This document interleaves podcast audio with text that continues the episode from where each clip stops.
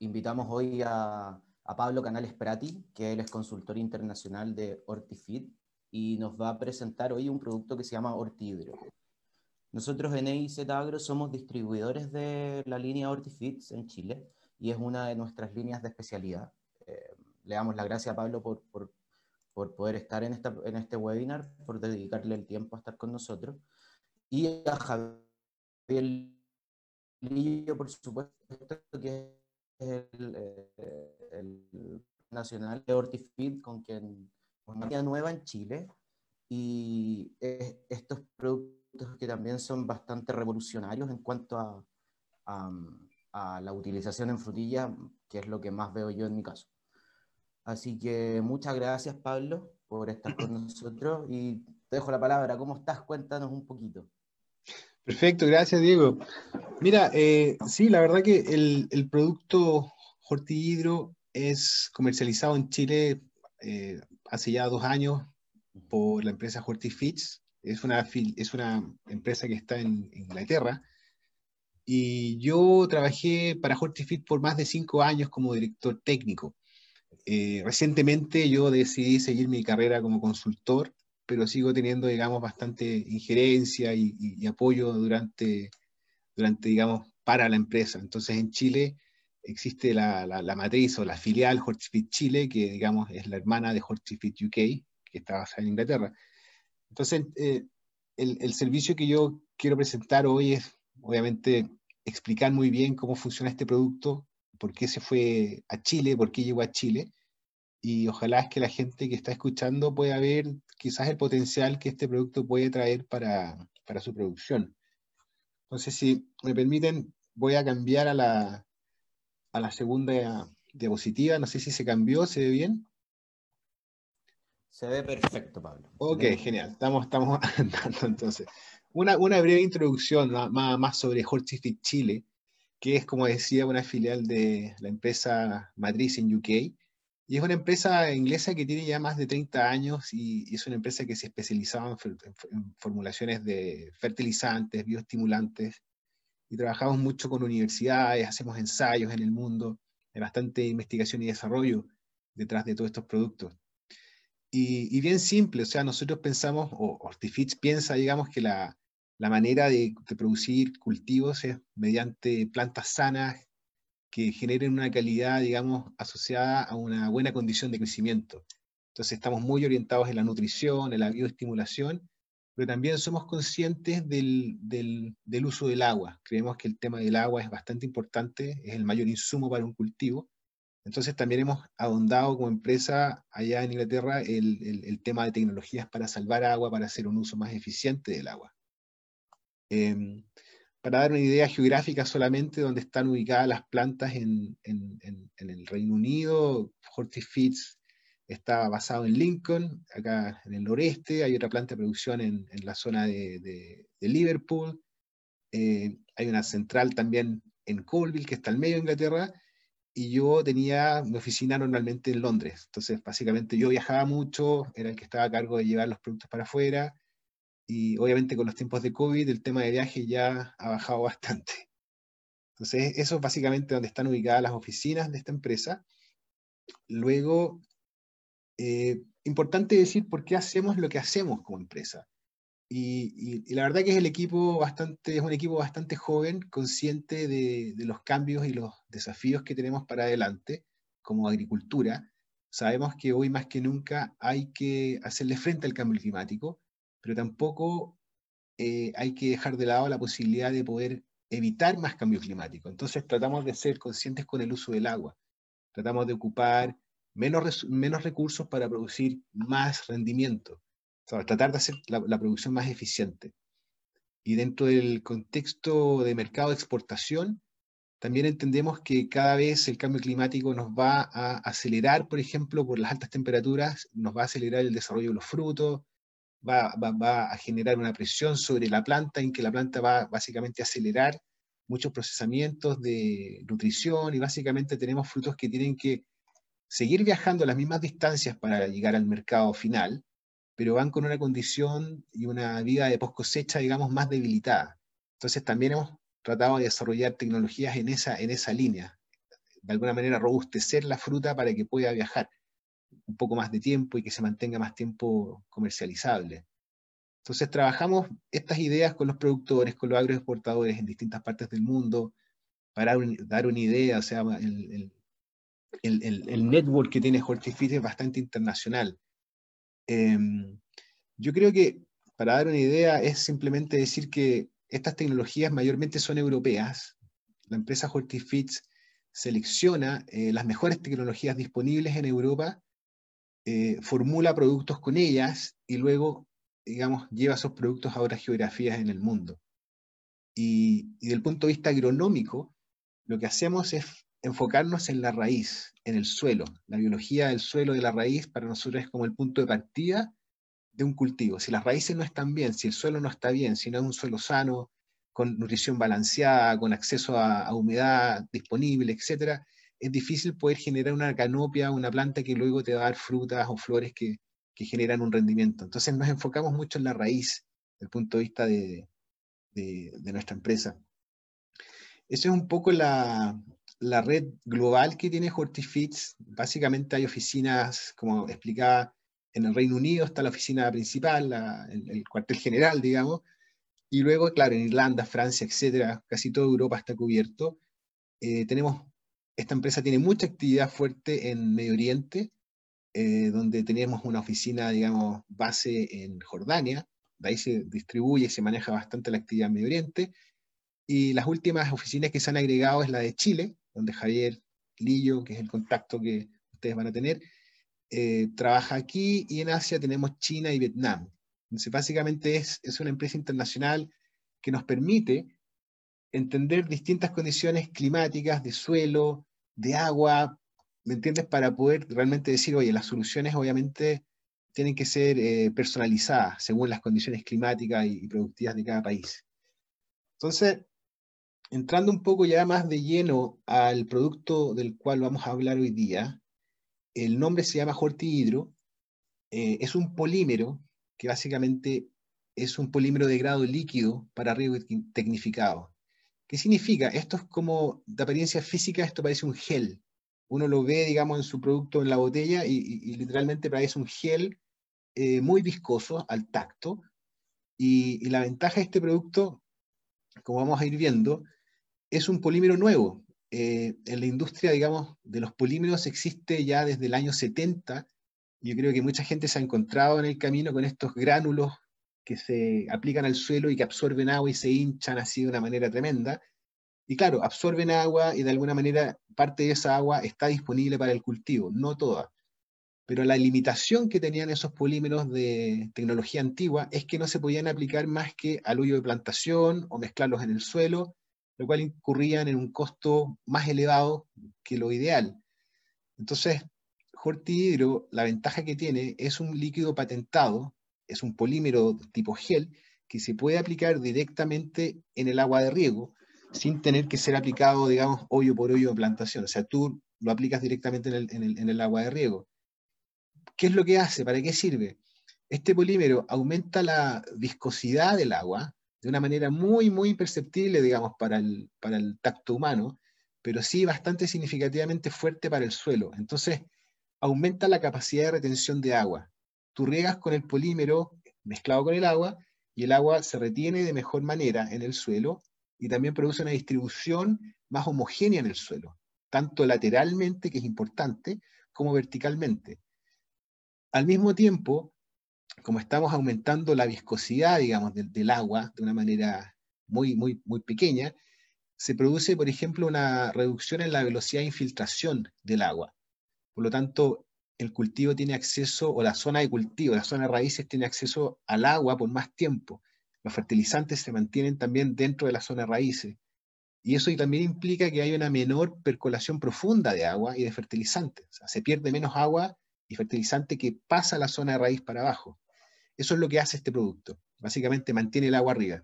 Se puede inyectar directamente en el agua de riego, como lo mencionaba. Y para ir un poco ya al, dato duro, digamos, estamos hablando de tasas de aplicaciones que son de 5 a 10 kilos por hectárea, eh, eventualmente cada 30 días. Esa es una recomendación bastante general. Va a depender siempre del tipo de suelo, eh, si es más arcilla, más arenoso. Eh, obviamente uno puede decir, si yo tengo un suelo arenoso, mejor aplico 5 kilos cada 15 días o cada 3 semanas, y así me voy moviendo durante la temporada. Si es un suelo, suelo más arenoso, probablemente mejor 10 kilos cada mes y lo voy aplicando así para adelante. Eh, si uno lo quiere aplicar, digamos, desde, desde el inicio de la, temporada hasta el final de la temporada, hemos estimado que estamos hablando de 40, 60 kilos por hectárea. Y me gustaría hacer la aclaración. Hablo de kilos por hectárea. Es un polímero, es líquido. No piensen que son gránulos secos o polvo. Hablamos de kilo porque es un polímero. Cuando es un líquido, líquido completamente como el agua, digamos, ahí se habla de litros por hectárea. Pero en este caso es un, gel viscoso. Por eso hablamos de kilos por hectárea. Eh, es muy poderoso. Desde el punto de vista del, efecto, es muy poderoso. Por lo tanto, tiene que ser aplicado muy diluido. ¿Y qué significa muy diluido? El dato es 0.01%. Pero para mirar esto en una forma más visual, digamos, estamos hablando que un kilo de jortihidro es suficiente para tratar 10.000 litros de agua o 10 metros cúbicos de agua. O sea, con un kilo ya el agua, 10, 10 metros cúbicos, están listas para ser aplicadas y tener el efecto del producto. Esa, es la concentración. Es bastante efectivo. Eh, diría que la ventaja que tiene este polímero por la cual se patentó es porque es el único polímero de grado líquido que se puede aplicar vía riego sin tener un riesgo de taponamiento de los emisores, de los goteros eh, o de los microaspersores, por ejemplo. El, el producto está diseñado para ese tipo de riego hay otros polímeros en el mercado que son similares a este, a este producto, pero no han sido diseñados para la aplicación vía riego por goteo. Por lo tanto, es un riesgo bastante alto para el productor meterse con un producto que no ha sido diseñado para este uso. Eso es algo importante que decir. Em, Javier me había también pedido que hiciera una aclaración, eh, porque mucha gente en Chile piensa que estos polímeros son lo mismo que los sufractantes de suelo. Yo creo que vale la pena si, podemos hacer esa aclaración. Hay, hay, hay productos que son sufractantes de suelo que tienen otro modo de acción. Básicamente los sufractantes permiten que el agua se vuelva más líquida. Es completamente lo opuesto. Al, al, volverse, digamos, más líquida el agua, un poco una metáfora, pero el agua es capaz de penetrar puntos donde normalmente pasaría directo hacia abajo. No sé si me explico. O sea, el agua más líquida permite entrar en zonas porosas que están con poros muy pequeños o permite eh, humedecer zonas que están muy secas, donde el agua prácticamente está siendo repelida por estas zonas que están muy secas, principalmente materia orgánica que se ha secado mucho en el suelo, el agua pasa y no moja esa, esa zona. Entonces los, los agentes sufractantes básicamente lo que hacen es disminuir la tensión superficial del agua, para ponerlo un poco más, más científicamente, pero lo que hacen es que el agua pueda penetrar en, puntos donde normalmente no pasa fácilmente. Y eso no tiene nada que ver con esto, porque esos productos te permiten obviamente humedecer una zona mayor de suelo, pero no te están dando ningún incremento en la retención del agua. O sea, el agua puede ocupar un poco más quizás, o puede mojar un poco más de volumen en el suelo, pero esa agua sigue bajando a la misma velocidad. Entonces, cualquier incremento en retención de humedad derivado de un, de un producto de este tipo está asociado a que tú estás mojando más suelo solamente, pero no a que tu suelo está reteniendo más humedad. Esa es una aclaración para hacer. El hortihidro es, es, es, diferente, trabaja en los dos frentes, trabaja en el tema de que te aumenta el volumen de retención de humedad, aumenta el bulbo y también esa agua que está ahí está retenida por más tiempo. Entonces, para llevarlo a, números más o menos entendibles, acá en la imagen del tomate, que es la planta típica que uno encuentra en los, en, las imágenes. En una condición normal, el bulbo de humedad es como la forma aquí que se ve en color azul. O sea, uno aplica, ahí está la cinta por, de riego, uno tiene el gotero acá, y el agua tiende a bajar generalmente siguiendo la línea de menor resistencia. Se va lo más rápido que puede para abajo. Eso es lo que hace el agua y siempre lo va a hacer. Entonces, el hortihidro lo que hace es disminuye la, la, velocidad de infiltración y permite que el agua se empiece a mover hacia los lados, pero también mantiene la humedad aquí arriba. Entonces, por un lado, permitimos y generamos zonas de crecimiento, digamos, lateral para las raíces. Las raíces pueden explorar más suelo, por lo tanto tienen acceso a más nutrición, hay más potencial de crecimiento, Pero algo bastante importante desde el punto de vista ambiental y también del, del, bolsillo del productor es que toda esta agua que está pasando de aquí para abajo, que ya la planta ya no la puede tomar y el fertilizante tampoco lo puede tomar, eso se evita. El fertilizante queda acá arriba y prácticamente estamos disminuyendo las pérdidas de agua y de fertilizante. Entonces, en promedio podemos decir que se aumenta en un 25% el ancho del bulbo de humedad, o sea, el ancho, el, el área digamos, el charco que uno puede visualmente ver desde arriba en la planta. El charco cuando uno ve, si es que no tiene un malch, obviamente, pero si hay un charco que se puede ver en el gotero, ustedes pueden ver que el, charco, el, tamaño aumenta el doble, al menos, en la superficie de suelo. Y ya cuando se habla del volumen, o sea, el globo que está humedecido bajo la planta, estamos hablando que generamos el doble de, volumen. Esto visualmente visto en una, en una foto tomada en Texas, en 2016, es básicamente así. En la derecha, perdón, en la izquierda partamos con el control, el testigo, se ve que acá la cinta de riego, de hecho, en, esto, en este caso este cultivo tiene ya cinta de riego sumergida o enterrada, digamos. Entonces acá se ve como los puntos del gotero se, se asuma un poco la humedad hacia arriba, por capilaridad, o sea, la humedad sube obviamente y se ve cómo se está mojando este terreno a medida que se está regando. Y acá al lado, en la derecha, se ve el efecto del jortidro esto es lo que ocurre, se produce una mayor capilaridad, se produce un mayor incremento del bulbo y el agua básicamente se queda arriba en la zona de raíces. Eso es lo que hace el producto desde un punto de vista visual, que es lo que cualquiera va a poder ver, digamos, si es que se pone a caminar en un campo que está siendo irrigado por goteo. Eso es lo que hace. el agua no va hacia abajo, sino que se queda en la zona raíces. Entonces, ¿sí? En la foto anterior eh, fue tomada en el mismo tiempo de mojamiento. Claro, acá, acá se, hacen los ensayos iguales, o sea, todo igual, digamos, misma cantidad de agua, eh, el mismo momento de riego, o sea, básicamente eh, habrán esperado quizás una hora, dos horas para tomar la foto, pero se ve básicamente que la humedad en el hortihidro se mantiene arriba. O sea, obviamente esto se va generando en el tiempo, pero es así el, es el proceso. O sea, empezaron a regar los dos lugares al mismo momento y tomaron la foto, no sé, después de unas cuantas horas, fueron a ver, ah, mira, esta humedad está arriba, la otra humedad sigue bajando directo hacia abajo. Se ve que es bastante arenoso ese suelo, de hecho. Sí, perfecto. Entonces, ahí, digamos, hay un poco de, imágenes de cómo se ve. Entonces, ¿qué se puede decir de este, este producto? O sea, es patentado. Eh, nosotros versiones anteriores de este producto que eran más viscosas todavía, pero eran más complicadas de aplicar porque necesitabas una bomba especial para aplicarla. Eh, esas versiones se, probaron en Texas, en Estados Unidos. Yo personalmente también con mi equipo probamos en Arabia Saudita el, el 2016 estas versiones que eran mucho más densas, pero el problema de la bomba especial para aplicarlo, digamos, nos hacía no empujar mucho la venta de este producto. Entonces ya cuando en el 2018 esta, esta, esta empresa patenta esta tecnología nueva, nosotros dijimos, oye, nos interesa, la vamos a llevar a Chile, hagamos ensayos en Chile. Y ahí básicamente empezó la historia en Chile. Pero el producto actualmente se comercializa en Estados Unidos, China, Rusia, en Perú, en Sudáfrica, en Polonia, está también llegando a Ucrania, o sea, se está masificando el uso porque realmente los beneficios que tiene son bastante altos, especialmente por el tema del agua, la escasez del agua.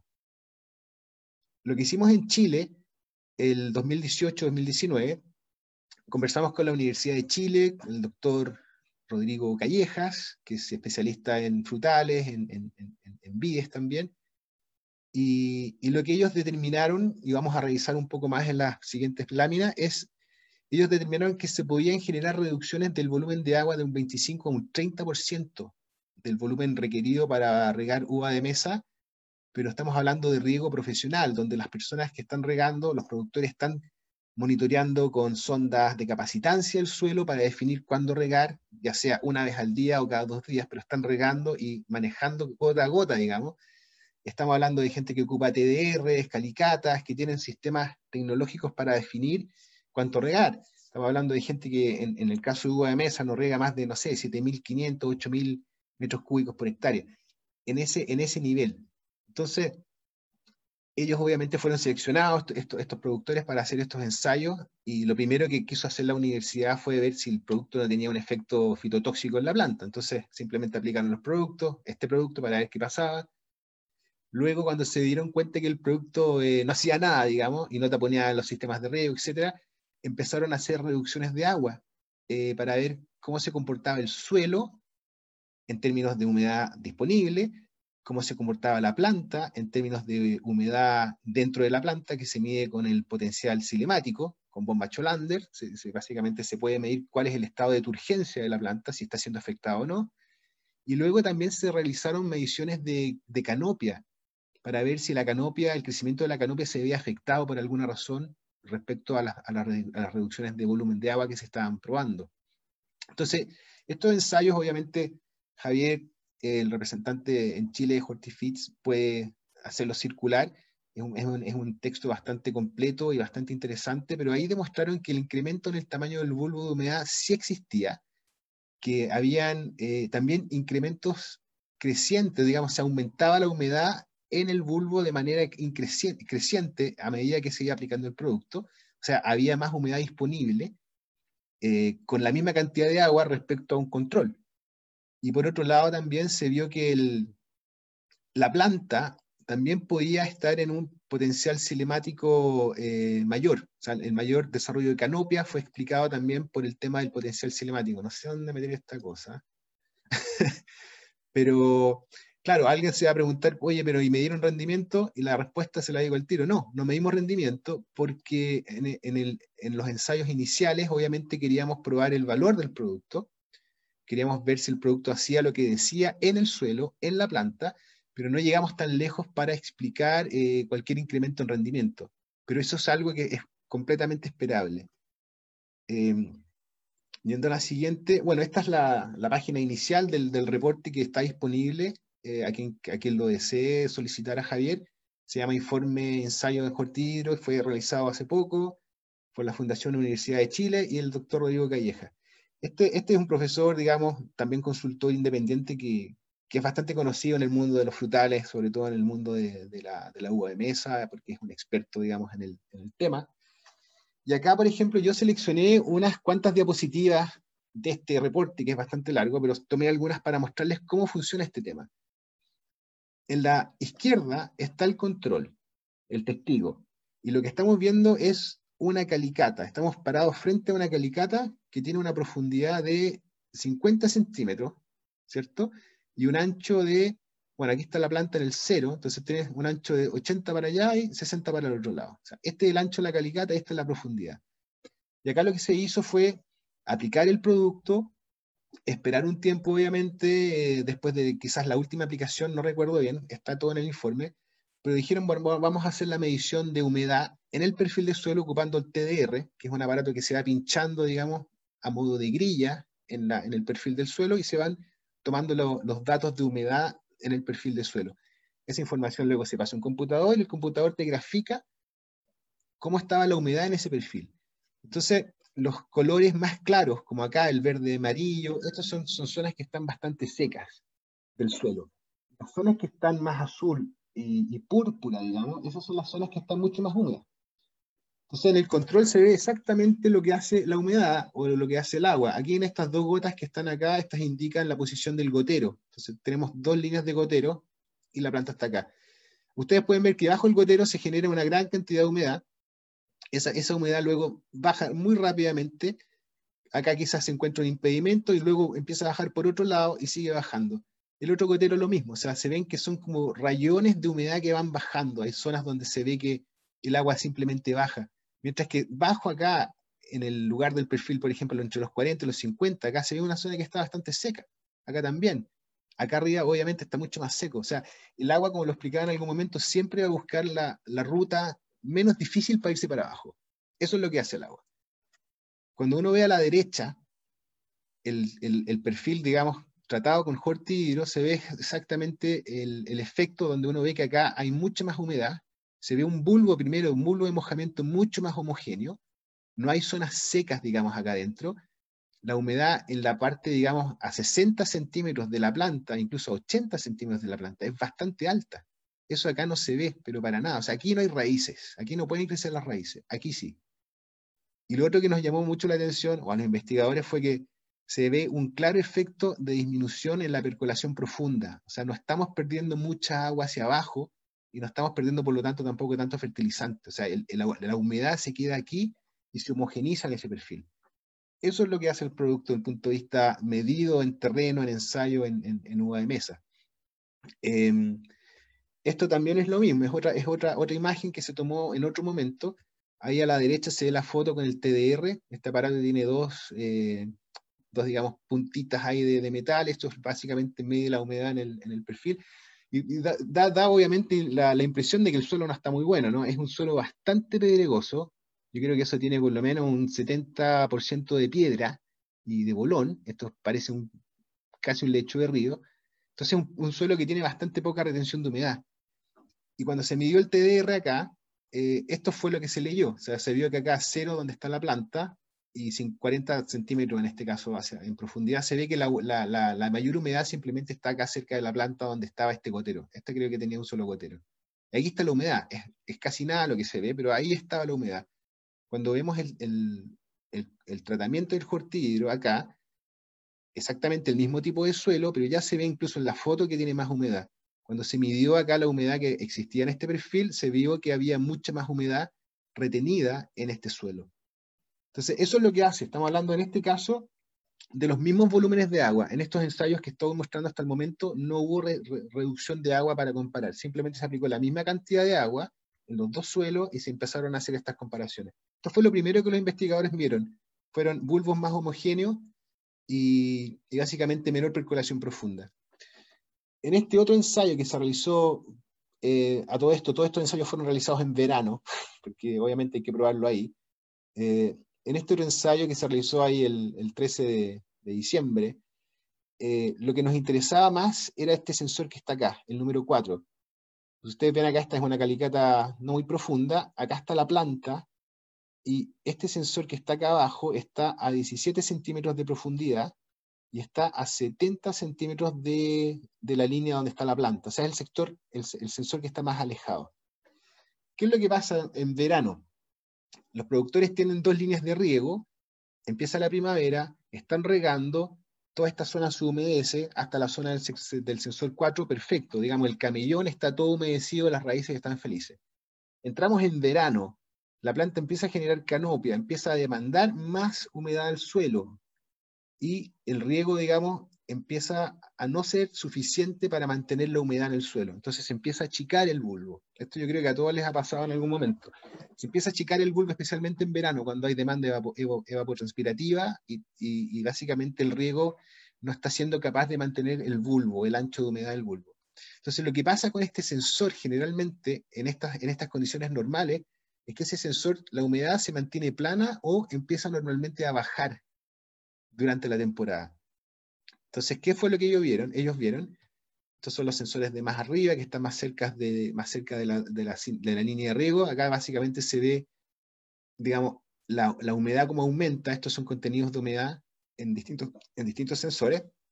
Acá se ve, por ejemplo, que hay un riego, la humedad sube, la, la planta empieza a tener actividad radical, se empieza a tomar el agua, digamos, y luego otro riego, y así. Se puede ver que acá, digamos, la humedad se maneja bastante bien, no hay grandes déficits, bueno, hay uno, hubo uno, pero básicamente el, nivel de humedad se maneja bastante bien porque estamos cerca del gotero. Pero cuando nos alejamos, digamos, al sensor 4, a la posición del sensor 4, lo esperado era que la humedad se hubiese mantenido plana o hubiese bajado. Entonces, ¿qué fue lo que observaron? La flecha roja indica, digamos, el momento de la aplicación. En este caso se aplicaron 30 litros o 30 kilos por hectárea. Eh, porque obviamente no sabían cuánto aplicar, así que dijimos, partamos con una dosis alta de 30 kilos. ¿Qué pasa?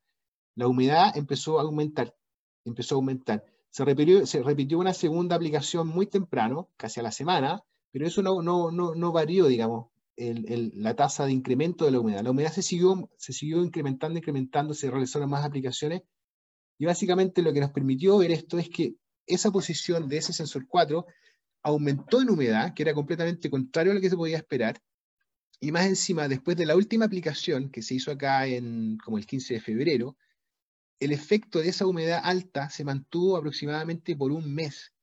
Acá estamos como el 15 de febrero, diría yo, acá recién en el 11 de marzo, esa humedad empieza a bajar y a hacer, digamos, a presentar el valor que debería presentar en condiciones normales de verano, que es bastante seco.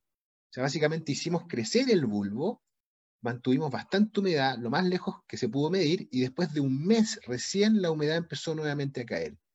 De ahí nosotros derivamos que el producto eventualmente tiene un efecto que puede ser considerado de hasta un mes en algunos suelos. O sea, podemos pensar que la frecuencia de aplicación podría ser tan baja como cada mes. Obviamente depende del tipo de suelo. Pero esto fue lo que observaron ellos. Dijeron, oye, impresionante, se fue para arriba la humedad y más encima de la última aplicación aguantó hasta un mes el, el, tema. Y humedades bastante altas de suelo para esa posición o esa distancia desde el gotero. Otro ensayo que también dio, digamos, clara información de que el producto funcionaba muy bien fue este que se realizó con, otro, con otros aparatos. Acá lo que estamos viendo son son dos suelos, el de arriba es el control y el de abajo es el, tratado con el hortihidro. Y acá estamos viendo lo mismo, pero esta es la suma de la humedad acumulada a 15, 35 y 55 centímetros de profundidad. O sea, están los tres sensores sumados aquí para simplificar simplemente el gráfico. O sea, se ve que acá hay un riego, esto cae, se riega de nuevo y, y así se va. Hasta, hasta este punto, digamos, tanto el control como el, eh, claro, el control como el tratamiento se estaban regando cada, cada un día. Había riego diario hasta este punto. Y lo que decidieron hacer los investigadores, en un campo, digamos, que estaba con carga frutal, que tenía uvas puestas, digamos, ahí en, desarrollo, se arriesgaron según ellos, pero dijeron, vamos a hacer una prueba. Vamos a aumentar eh, el, tiempo entre riegos y acá se empezó a regar cada dos días. Se ve que de, esta punta a esta punta, obviamente hay, menos, hay más tiempo que entre estas puntas de acá. O sea, acá hay dos días, acá hay solamente un día. Y se mantuvo el riego cada dos días para ver qué es lo que pasaba. Entonces, en, el control se ve que cada dos días, la humedad obviamente aquí, cuando le tocaba el riego normalmente en el día, no se hizo y siguió bajando la, humedad y se hace el, el riego. Vuelve a bajar y a los dos días baja aún más respecto al día anterior se regó para reposicionar la cantidad de agua necesaria. Y aún así se ve que la, humedad, digamos, no es capaz de subir. O sea, siempre el, punto donde se tuvo que regar estaba cada vez más seco, más seco, más seco. O sea, la tendencia de la humedad en este suelo fue hacia la baja. Y acá estamos regando cada dos días y un tiempo de riego de cuatro horas, para el dato técnico. ¿no?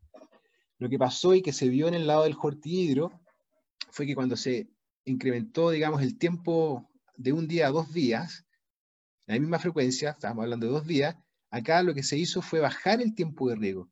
En vez de regar cuatro horas, se dijo vamos a regar tres horas. ¿Y qué es lo que pasa? Básicamente ustedes pueden ver que la humedad a la que se riega de nuevo no difiere de la humedad a la cual se venía regando antes a un día. O sea, básicamente el producto te permite salvar un día de riego y más encima estás poniendo tres horas en vez de cuatro horas, o sea, un, un 25% menos de agua y espaciado, digamos. Entonces, claro, eso, eso es lo que uno puede decir, cómo puede funcionar el producto para el productor. El producto puede decir, o el productor puede decir, bueno, esto significa que yo puedo regar menos cada vez que riego, sí, o puedo regar eh, con menos frecuencia, sí, o puede hacer una combinación de las dos. Entonces, esa es la idea para que la gente vaya entendiendo cómo ocupar esta tecnología.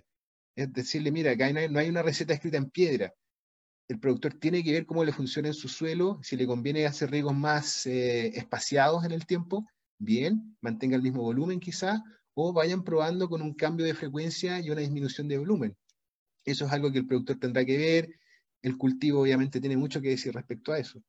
Pero esto fue lo que ellos observaron. Y aquí, bueno, voy a entrar en quizá ya una parte más eh, fisiológica. Eh, las plantas cuando absorben agua se hinchan de alguna manera. Si usted, por ejemplo, si ustedes ven una planta en la mañana, antes de que salga el sol y que empiece, digamos, toda la, actividad de evaporación, las plantas están turgentes.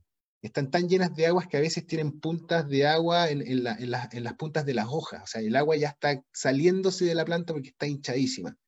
Cuando empieza la evaporación, el día, el calor, la planta, la planta empieza a perder humedad y empieza el proceso de evaporación y, esa, fuerza, digamos, de la evaporación que se genera a través de la planta es lo que permite que la planta crezca. O sea, la planta tiene que tener humedad adentro para poder empujar crecimiento. Y eso se puede medir. Eso se mide con un aparato que se llama bomba Scholander, que básicamente te permite saber qué tanta humedad o qué tanta agua existe disponible dentro de la planta. Entonces, si la planta está seca, eh, el, potencial cinemático, esa es la unidad, el potencial cinemático eh, de la planta va a ser bastante eh, elevado, o sea, digamos, la barra va a ser más larga si la planta está seca. Si la planta está turgente, llena de agua, la barra, digamos, que indica acá el valor, un valor negativo, va a ser más corta. Entonces, hay muchos de estos gráficos, yo solamente saqué uno, para que más o menos el que lo lea lo pueda entender más fácilmente. Decir, mira, en este caso DDR1 significa días después del riego un día después del riego, se midieron seis plantas en el, en el que es el azul, se midieron seis plantas en el testigo y se promedió el valor de esas seis plantas en cada lado y dijeron, oye, mira, las plantas que tienen el tratamiento hortídero tienen un potencial cinemático más bajo o más, más, más cercano a cero que las plantas en el control. ¿Qué significa eso? Que las plantas tratadas con hortídero estaban mucho más turgentes, estaban más llenas de agua, por lo tanto podían empujar más crecimiento. Esto se midió el 13 de febrero. Luego, el día siguiente, la misma observación. Oye, claramente las plantas con hortigiro siguen teniendo más agua dentro que las plantas en el control. Luego, el día, el día 15, estamos hablando ya de tres días después del riego, obviamente se ve que las plantas se empiezan a secar, por eso las barras van creciendo hacia abajo, digamos, las plantas se van secando indistintamente, pero se ve que sigue habiendo una diferencia. ¿Ok? y esa diferencia se dio en condiciones donde se regó 25% menos de agua en el tratamiento que en el, con el control. Entonces, científicamente se mide que hay una diferencia significativa en el potencial mátrico de la planta, lo que significa, sí, estamos aumentando la, el agua en el suelo, la estamos haciendo estar por más tiempo. Cuando vemos en la planta lo que está pasando, estamos viendo que la planta está haciendo uso de esa agua, que es muy importante, que el agua, el agua esté disponible para la planta. Después les voy a mostrar también otra forma en que se evaluó si esa agua estaba disponible para la planta. ¿Qué fue lo que empezaron a ver los investigadores a medida que fueron haciendo estos ensayos en Atacama, en, el norte? Fueron diciendo, oye, pero mira, los parronales están generando más canopia, están generando más, hojas en la zona que está tratada con el hortidrio. Y, y lo quisieron medir. Entonces lo que ocuparon fue un instrumento que mide cuánta luz pasa a través del parronal se pone a piso, digamos, el instrumento y se ve cuánta luz está pasando a través del parronal. Si pasa mucha luz, obviamente no hay tanta canopia, no hay tanta hoja. Si pasa menos luz, es porque la planta generó más sombra, hay más canopia. Y estas fueron las mediciones, y son significativamente diferentes. En la zona del testigo pasaba mucho más luz a través de la canopia comparado con el tratamiento. O sea, casi el doble. No significa que generamos el doble de canopia, no, significa simplemente que había el, el doble de captación de esa luz por la parra en, esas condiciones. Entonces empezaron a generar estas observaciones. También acá se midieron seis plantas y seis plantas en cada lado para hacer una, evaluación estadística. Se empezaron a generar esas observaciones, Diego, y, yo creo que fue bastante interesante porque luego los llevó a mirar un poco más desde lejos estos ensayos. Dijeron, vamos a ocupar satélites para ver cómo se puede ver el cambio de desarrollo de la canopia en, en, la zona tratada con el producto y en el control. Y esto fue interesante porque acá ocuparon el, el NDVI, que es un índice, digamos, que se extrae de la observación satelital, que indica cuánto, cuánto color verde, digamos, existe sobre una superficie de, de tierra, en, en, un área de suelo, en una hectárea, lo que sea.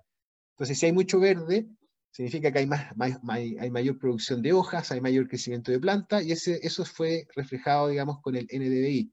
Entonces, entre mayor NDVI se detecta por el satélite, significa que hay más canopia desarrollándose sobre esa superficie de suelo.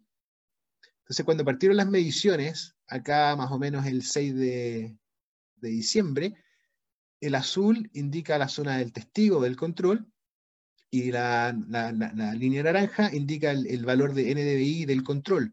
Y acá nosotros sabíamos que estábamos partiendo en una zona con mucho menos canopia respecto al control. Sabíamos que nos, nos habían dado el peor pedazo de tierra, para decirlo de alguna manera, nos habían dado la peor parte de la plantación en cuanto a desarrollo de canopia. Esto se hizo en un, en un lecho de río, en un suelo que estaba literalmente en un lecho de río. Y partimos con una diferencia bastante grande en canopia. Esto, esto es diciembre. Ustedes saben cómo es Atacama en diciembre. Nos vamos moviendo en las fechas de medición y esta diferencia no cambia. Luego se hace ya la primera aplicación acá y se empieza a ver que el producto, digamos, empieza a tener un efecto se hacen las siguientes tres aplicaciones y básicamente la canopia de, de la parte que está tratada con el hortihidro eh, se desarrolla mucho más rápido. Acá hay, acá hay un incremento del desarrollo de canopia que aquí no se vio, pero para nada. O sea, acá básicamente acá llegó hasta un punto y de ahí ya casi que no cambió y al final ya claramente bajó. Pero acá nosotros vemos que se incrementó bastante fuerte, la, se, incrementó significativamente la canopia y terminamos el ensayo con niveles de NDVI medidos por satélite o digamos de canopia eh, bastante similares. O sea, llegamos a eso y partimos de acá.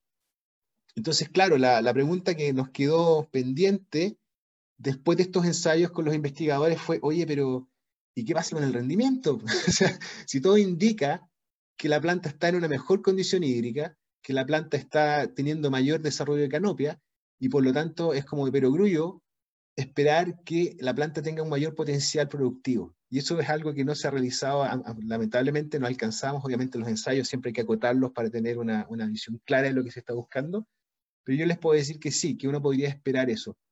Entonces, ahí simplemente puse las conclusiones del, ensayo y básicamente lo que este investigador dice es Hortihidro muestra un efecto sobre una mayor retención de agua en el, de riego. O sea, sí, se ve que el agua se queda arriba. Eso está más que claro. Luego se observa un mayor desplazamiento del agua hacia la lateral, desde el gotero, incrementando el ancho del bulbo. Eso es exactamente lo que les pedí que hicieran para ver si se hacía o no se hacía, y se hacía. Luego, esto es interesante, lo que medíamos del potencial. Las plantas muestran una mejor condición hídrica, potencial hídrico, entre los ciclos de riego en los sectores tratados. Y un gráfico que no mostré, pero está en el reporte, si ustedes lo quieren ver, es la parte re importante de estos productos, es el agua disponible. Y acá se, se habla que se, se diferencia el contenido volumétrico de agua en el suelo tratado respecto al testigo, al evaluarse la curva característica. Para traducirlo un poco más simple, hay más agua disponible en el suelo para la planta. Hay muchos productos actualmente que están llegando a Chile por el problema de la sequía, que son geles que se hinchan, que se meten en el suelo y que absorben mucha humedad, pero la limitación que tienen esos productos es que esos productos no entregan esa humedad fácilmente a la planta.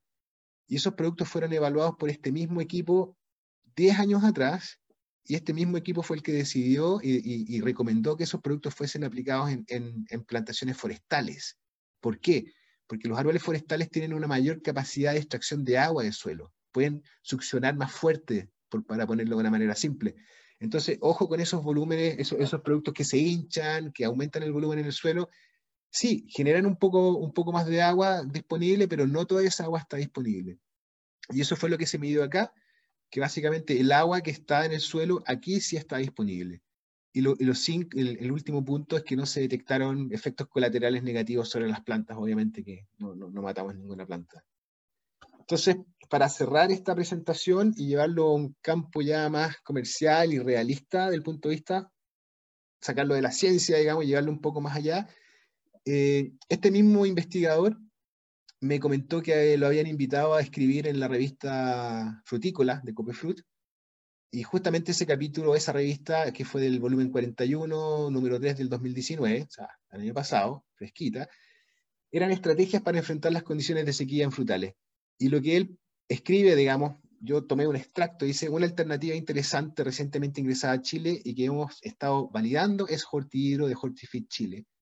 Un, es un líquido concentrado fácil de disolver, con un riesgo de obstrucción que se mantiene bajo los límites razonables, eso es muy importante, y tanto los ensayos de laboratorio como los de campo muestran promisorios, se muestran promisorios y con posibilidades de convertirse en un importante aliado para combatir la sequía, porque aumenta la retención de agua, la expansión lateral del bulbo y mantiene una condición hídrica interesante en las plantas tratadas en comparación al testigo. O sea, exactamente lo que mostré un poco en el, en, las diapositivas anteriores. Esto fue ya publicado, yo con, con, el investigador tengo una relación de trabajo, él es completamente independiente, él no tiene ninguna necesidad de estar promocionando este producto, pero él, me imagino que al ver esta tecnología, que es nueva, no está, digamos, disponible hace dos años atrás, dijo, oye, esta cuestión es importante que, que la gente la conozca. Así que este hortihidro, yo los invito a que Obviamente después se contacten con Javier también, que es, eh, nuestro Regional Manager de Hortifit Chile. Yo, yo, estoy, digamos, eh, simplemente asesorando, digamos, a, a Hortifit Chile para que puedan hacer una introducción de este producto, porque sé cómo se ocupó, sé lo que hice con los ensayos, digamos, eso, es básicamente la, la, idea. Entonces, no sé, eh, Diego, si podemos hacer preguntas, si alguien tiene alguna pregunta respecto a este producto. Oye, Pablo, impresionante la presentación, te pasaste. Muchas gracias. Gracias. Eh, hay muchas cosas que quedan claras, pero también hay, hay demasiadas preguntas, por lo menos en mi cabeza. Voy a partir haciendo las preguntas del público y después voy a hacer unas preguntas que anoté yo. Claro. Eh, la primera pregunta es de don Gastón Fuensalía, que pregunta si al aumentar la, la, cantidad de agua en el suelo se generarían problemas asociados a la humedad, como fitóptora, por ejemplo. No, no si es que la humedad se maneja bien. O sea, por ejemplo, lo que permite el producto es que el agua se mantenga por más tiempo pero no necesariamente va a generar una condición de anegamiento. No es que la planta, digamos, tampoco se va a quedar sin oxígeno en la zona de raíces. Eso, eso no, no, se ha visto y, no, es, no es para nada muy probable que ocurra. O sea, el, tema de fitóftora obviamente está asociado, yo no soy plant, eh, eh plant physiologist, ¿cómo se dice? claro, plant patólogo.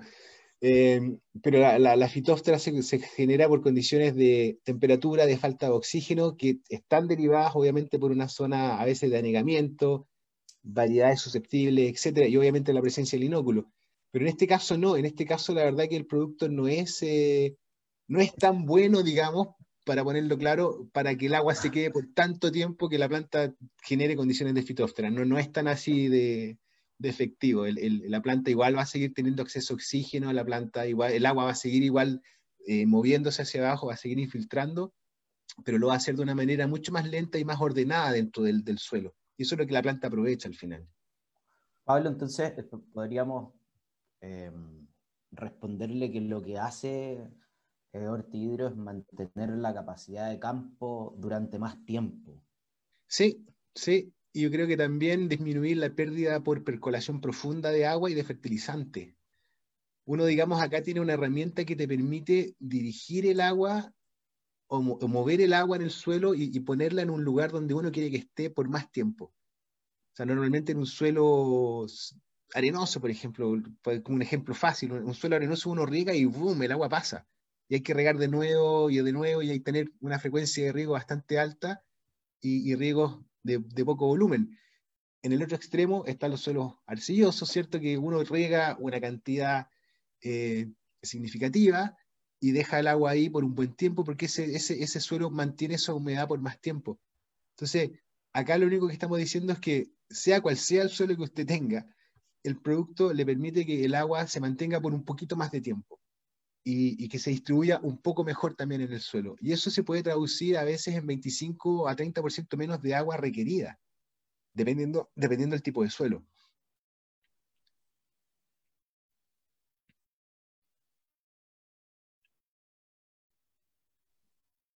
¿Me escucharon, Diego, por ahí? Pablo, sí. sí, se escucha perfecto todo. Ok. ¿Tú me escuchas bien? Sí, ahí se cortó un poco, pero te escucho bien. Sí, es que mi conexión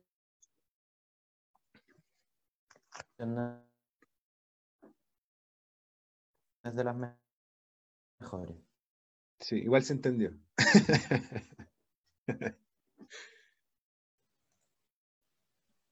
Em, de huerto y en frutilla, ¿cómo se quería regar? La verdad es que mm, no entiendo mucho la pregunta. ¿Cómo es, perdón, de nuevo? Mira, dice, hola, buenos días. ¿El riego sirve para todo tipo de huerto en frutilla? ¿Cómo se debería regar? Ok, sí, sí, sí, está bien. Mira, yo, yo planteaba, digamos, al principio decía son 5 a 10 litros por hectárea eh, y eso eventualmente puede durar un mes el efecto. Ahora, eso es una referencia bastante estricta. Yo, yo soy más partidario de que la gente se plantee situaciones diferentes. Por ejemplo, si tú estás regando frutillas y estás fertilizando, no sé, cada semana, eh, eventualmente uno podría pensar en hacer aplicaciones todas las semanas también de este producto.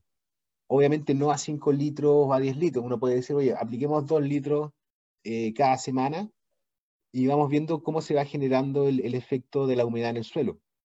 La idea, la idea es que el, usuario, el, productor de la frutilla en este caso, eh, le meta, digamos, observación al suelo. O sea, cuando empiecen a ocupar este producto, Eventualmente se pueden decir, oye, vamos a aplicar en esta zona de, la, de la parcela y en esta zona no se aplica para ver si realmente hay cambios de, humedad.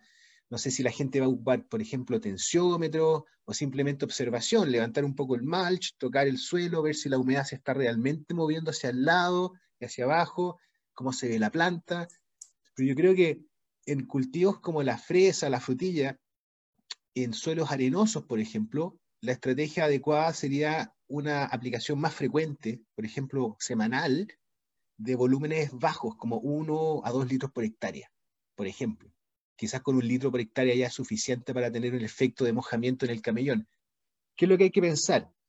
¿Cuánto es el volumen de suelo que yo quiero eh, cubrir con el producto? Si es, una, si es un cultivo de, de lechuga, es una profundidad de suelo bastante baja, entonces obviamente no necesito los 10 kilos por hectárea, quizás con 5, 5 litros, kilos por hectárea estoy más que cubriendo la zona de raíces. La misma pregunta es, ¿de qué porte es el camellón? Eh, ¿Hasta dónde crecen las raíces de la, de la, frutilla? Ah, bueno, entonces tampoco necesitamos llegar tan abajo.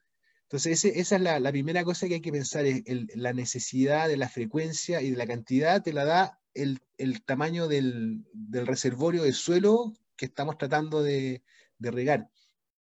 Entonces, respondiendo a la pregunta en términos de principios, ¿cómo regar? Uno tiene que definir el riego en base a un umbral de riego. O sea, si uno mide la humedad del cultivo, con ya sea un tensiómetro o con cualquier otro sistema de, medición, eh, tiene que definirse hasta dónde está dispuesto a dejar que ese suelo se seque para reponer la humedad con un riego. Entonces, si estamos midiendo eso de alguna manera, ya sea con el tacto, con la mano con el ojo, pero hay que medirlo de alguna manera, es, esa es la forma en que uno va a poder observar el efecto del producto. Obviamente, idealmente con una sonda electrónica, pero no todo el mundo tiene eso. Ojalá todos pudieran tener una. Pero yo creo que el productor que está acostumbrado a regar con observación de calicata, por ejemplo, de mirar el perfil de suelo, se va a dar cuenta que el producto está teniendo un efecto en el suelo y que probablemente va a empezar a decidir regar menos tiempo o dar menos riegos, digamos, de los que normalmente da. Entonces, es, es como tomarle la mano a esta tecnología. Es un, es un producto que va a funcionar de una manera particular en cada riego. Pero esa es la forma en que yo lo haría y lo que estoy recomendando siempre a los productores es conozcan el producto, vean cómo funciona en su suelo. Si el vecino tiene un suelo arcilloso y usted tiene un suelo arenoso, no le va a funcionar de la misma manera. Tienen que adaptarlo a su suelo. Oye, Pablo, es que es tremendamente importante lo que acabas de decir de la observación y del uso de los productos, no solo de hidro, sino de todos los productos que nosotros usamos en realidad. Pasándome un poco a, eso mismo, me voy a saltar dos preguntas, después las hago. Una vez que era un kilo en 10.000 litros de agua. Sí, sí esa, esa, es la concentración o digamos la dilución, si uno quiere, eh, que, que, uno recomienda. Productores. Sí, la, la, un, Un, un, un, kilo en 10 metros. un productor?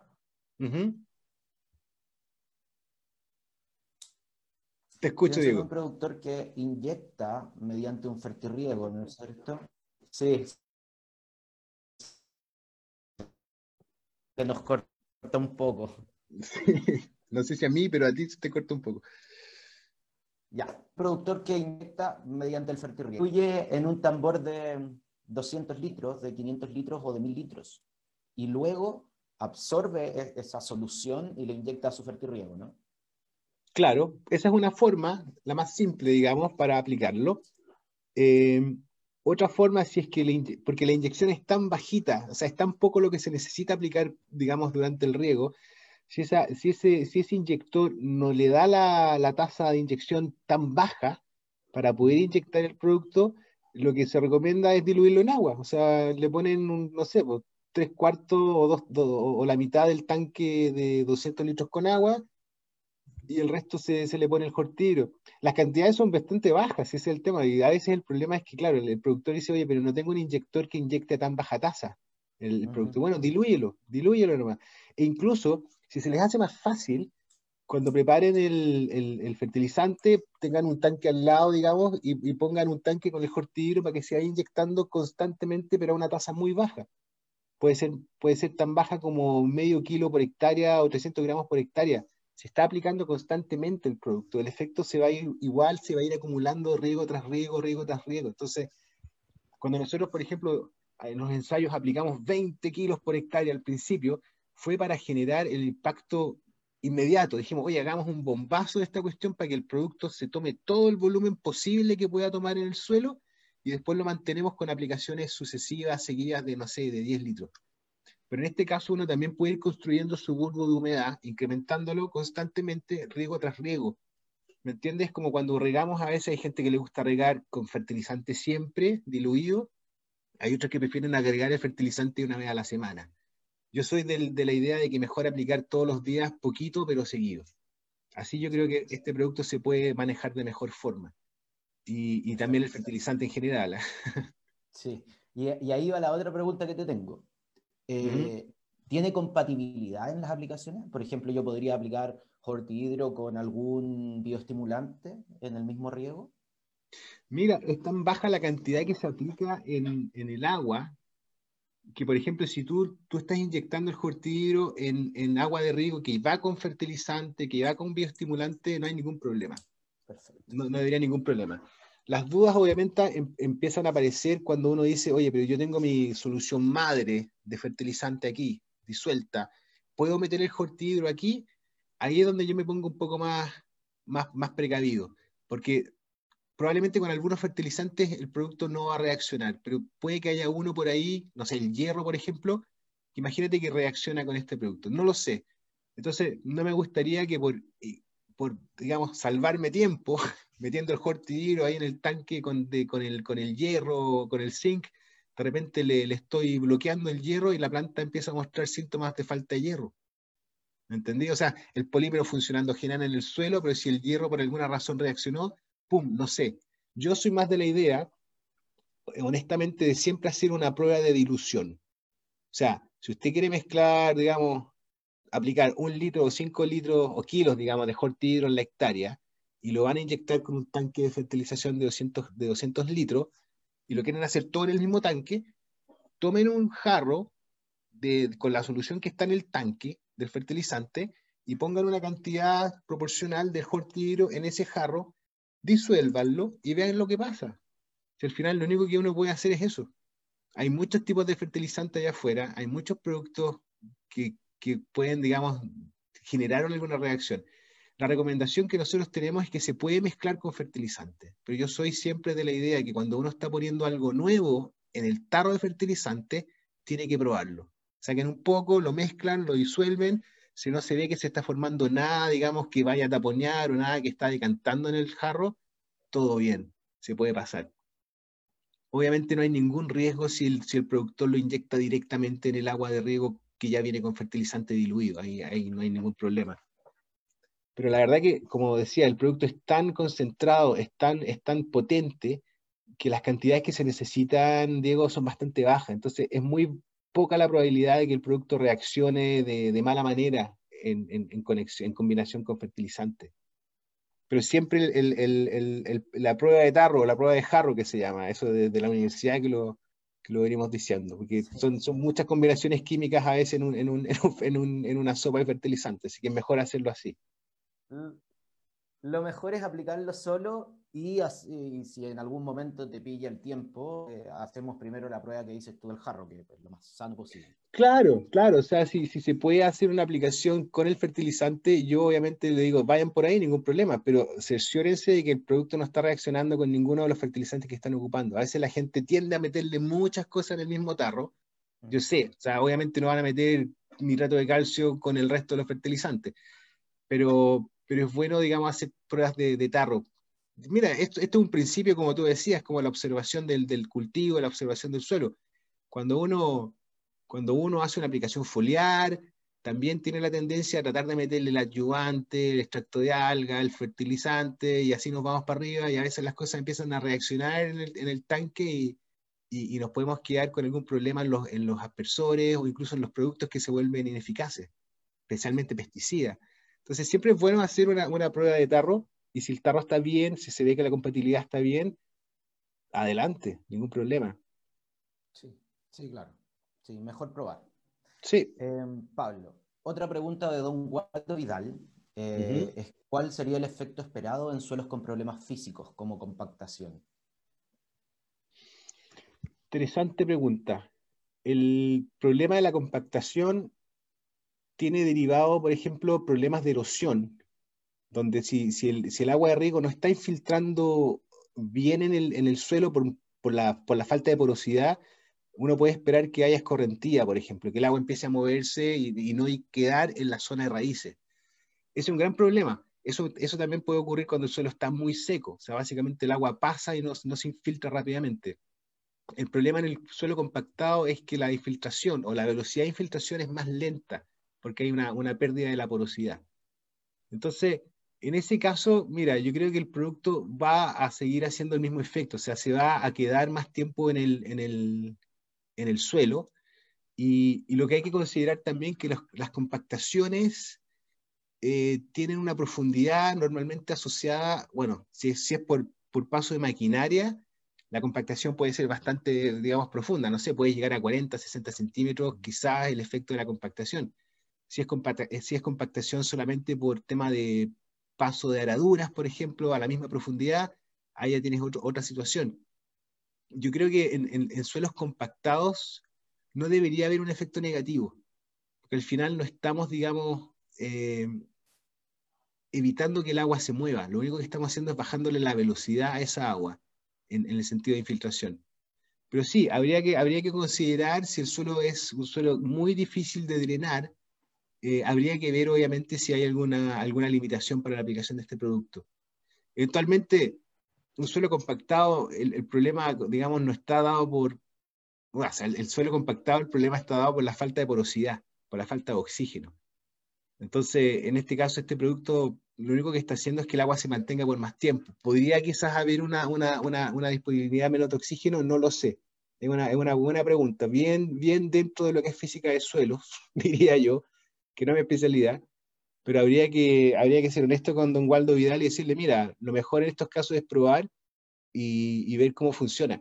Lo que sí va a mejorar es la problemas de erosión. El agua se va a meter en el suelo donde se está poniendo, bajo el gotero. El agua va a entrar ahí. Eso, es lo que puede mejorar. Así que no sé si eso es algo que obviamente será de, de, de beneficio, no sé si le están pendientes, si sus goteros están perdiendo agua porque el agua se va para otro lado, no sé, si está en un plano, habría, habría que ver cuál es su condición ahí. Dice que está dentro de los límites razonables de obstrucción. Claro, claro, porque... ¿Puede bueno, eso... uno lo diluye bien? No, mira, lo que pasa, lo que pasa, y voy a, voy a ser bastante honesto acá. El, el artículo obviamente menciona varios productos. Eh, menciona, menciona varios productos que están actualmente disponibles en Chile. Eh, ¿Dónde está la revista Fruit? Aquí está la Fruit. Esta es la revista, en PDF. ¿Ya? Entonces me voy a ir a, a buscar justamente el lugar donde se menciona esto, que está acá.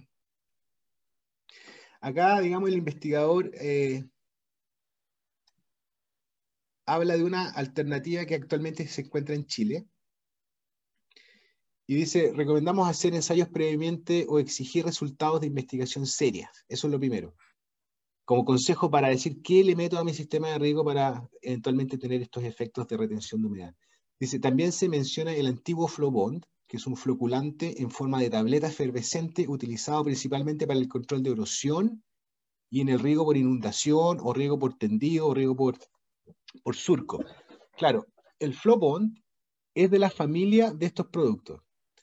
Este producto Horti Hidro es producido por la empresa más grande del mundo en polímeros. El, el nombre de esta empresa se llama SNF.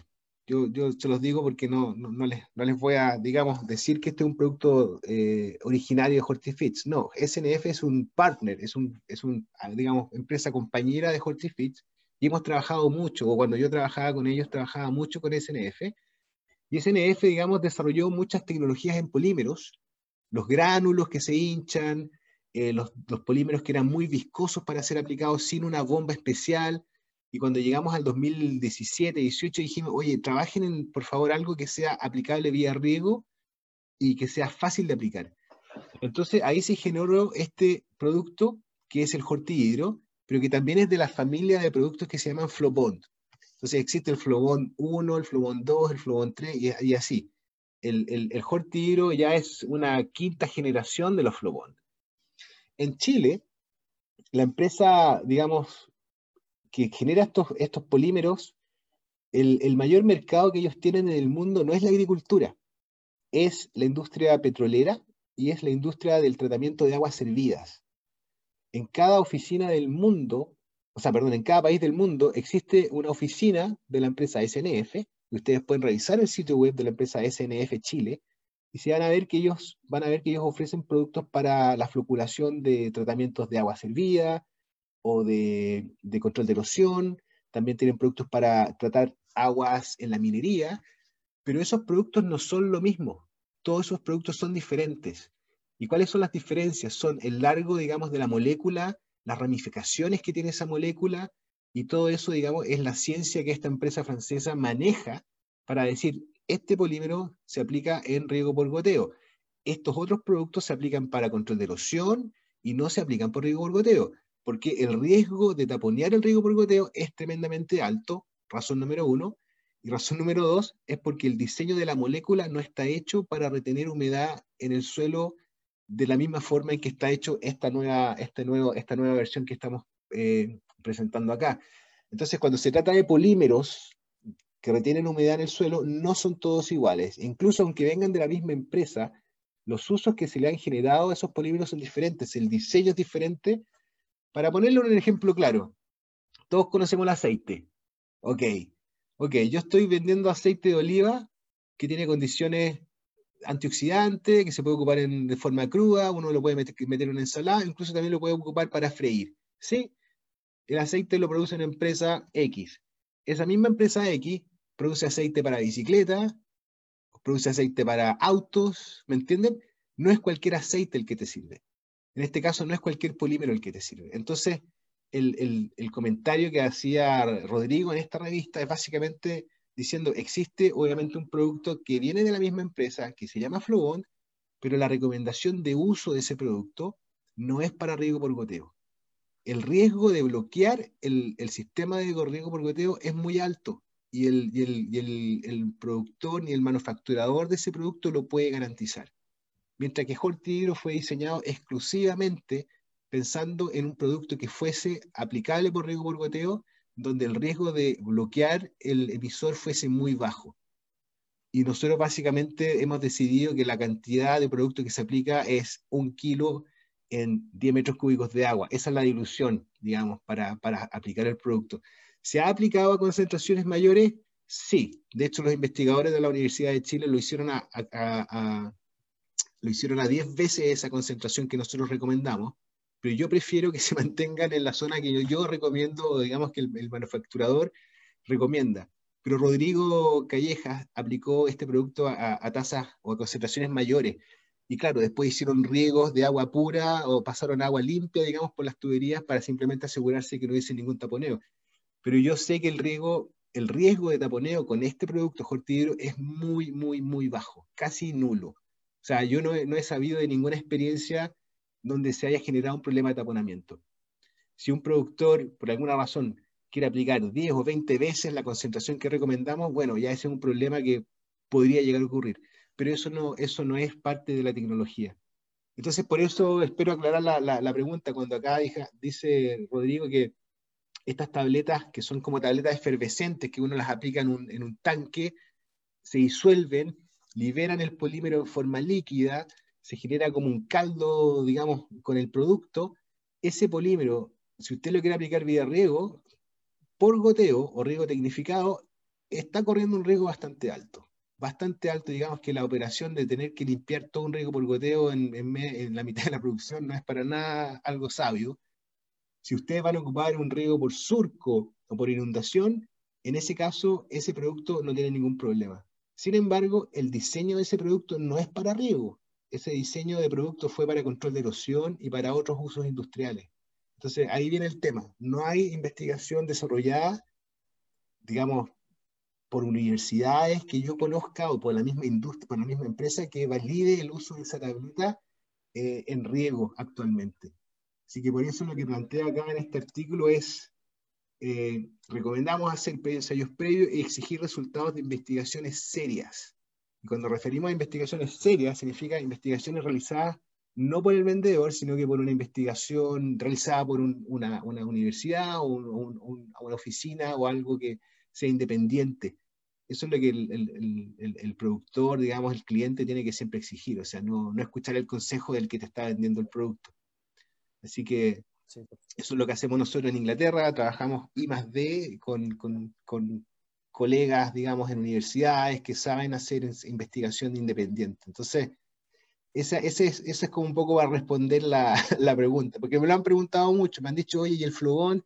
Les digo, sí, sí, el flogón es, parte de la familia de productos, pero es un producto que no tiene nada que ver con esto. O sea, me están hablando de aceite de oliva, yo le estoy hablando de aceite de oliva y ustedes me están hablando de aceite de auto para cocinar. Es que no, no es para eso, ¿me entendí? Así que esa, es la, esa es la cosa. Oye, para concluir, porque ya llevamos cerca de una hora, em, creo que el, que el, mejor consejo que podemos dar es usarlo, usarlo conscientemente, responsablemente, hacer un par de ensayos en nuestros propios campos, pero eh, lo importante es que un producto como Hortihidro nos puede ayudar a mejorar el bulbo de mojamiento, nos puede ayudar a mejorar el uso del agua y, y tener, por tanto, plantas más sanas y más productivas, ¿no? Exactamente, exactamente. Siempre se trata de probar y de, y de ver si obviamente es beneficioso. Yo les digo, mantengan en mente el, el tema es menor uso de agua, ser más eficiente con el uso del agua. Eh, debería haber también una ahorro en el fertilizante que no se está perdiendo bajo la zona raíces, todo eso que se va para abajo. Y también uno podría esperar, no lo puedo decir comprobado científicamente porque no se midió, pero uno debería poder esperar un mejor desarrollo de canopia, sí, eso se midió, pero también debería esperar un mejor rendimiento. Debería haber un incremento en la producción porque la planta está en mejores condiciones, porque el suelo está en mejores condiciones hídricas. Así que eso, esa es la, el mensaje final, yo creo, para, para, para cerrar con ustedes, para decirles pruébenlo, me parece genial, eso es, eso es lo que hay que hacer. En Chile están llegando muchas tecnologías no hay que confundirse, como dice el investigador acá, pidan resultados de investigaciones serias, realicen ensayos si es posible, pero partan pidiendo información de investigaciones serias que sean convincentes. Así que yo les dejo ahí la, información de, Javier, si, obviamente se quieren eh, comunicar para el tema de, no sé, conseguir las muestras, conseguir el producto, etc. ¿Dónde está esto? Acá estamos. Ahí están los datos de Javier Lillo, que es el Regional Manager de Hortifit. Está su email, su número de teléfono. Javier es un, joven muy entusiasta y le encanta el tema de conversar con gente, conoce bastante Chile y probablemente muchos de ustedes lo conocen también. Y, y, básicamente él ha movido bastante el tema. Nosotros, digamos, estamos trabajando juntos en este producto, el producto se sigue evaluando en otros ensayos, se están haciendo ensayos de palto ahora eh, por la misma Universidad de Chile. Eh, en este caso ellos nos pidieron el producto, nosotros no pedimos el ensayo, pero ellos dijeron, oye, danos un poco del producto porque queremos evaluar tu producto con, y lo queremos comparar con otras tecnologías que supuestamente también dicen que hacen lo mismo. Así que eventualmente a final de esta temporada vamos a tener también más información para compartir. Bueno, Pablo, muchas gracias por tu tiempo. Mm, eh, recordarle a la gente que también, aparte de Javier Lillo, eh, nosotros en EIZ Agro somos distribuidores de los productos de Hortifit. Estamos en nuestros canales de siempre, Facebook, Instagram y en la Casa del Frutillero en Peyú. Así que muchas gracias, Pablo, por tu tiempo. Gracias, Javier. Gracias a ustedes, gracias a ustedes por la invitación. Muchas gracias. Te pasaste, que estés muy bien. Muy buena. Igualmente. Muy, muy, muy bueno el webinar, te pasaste.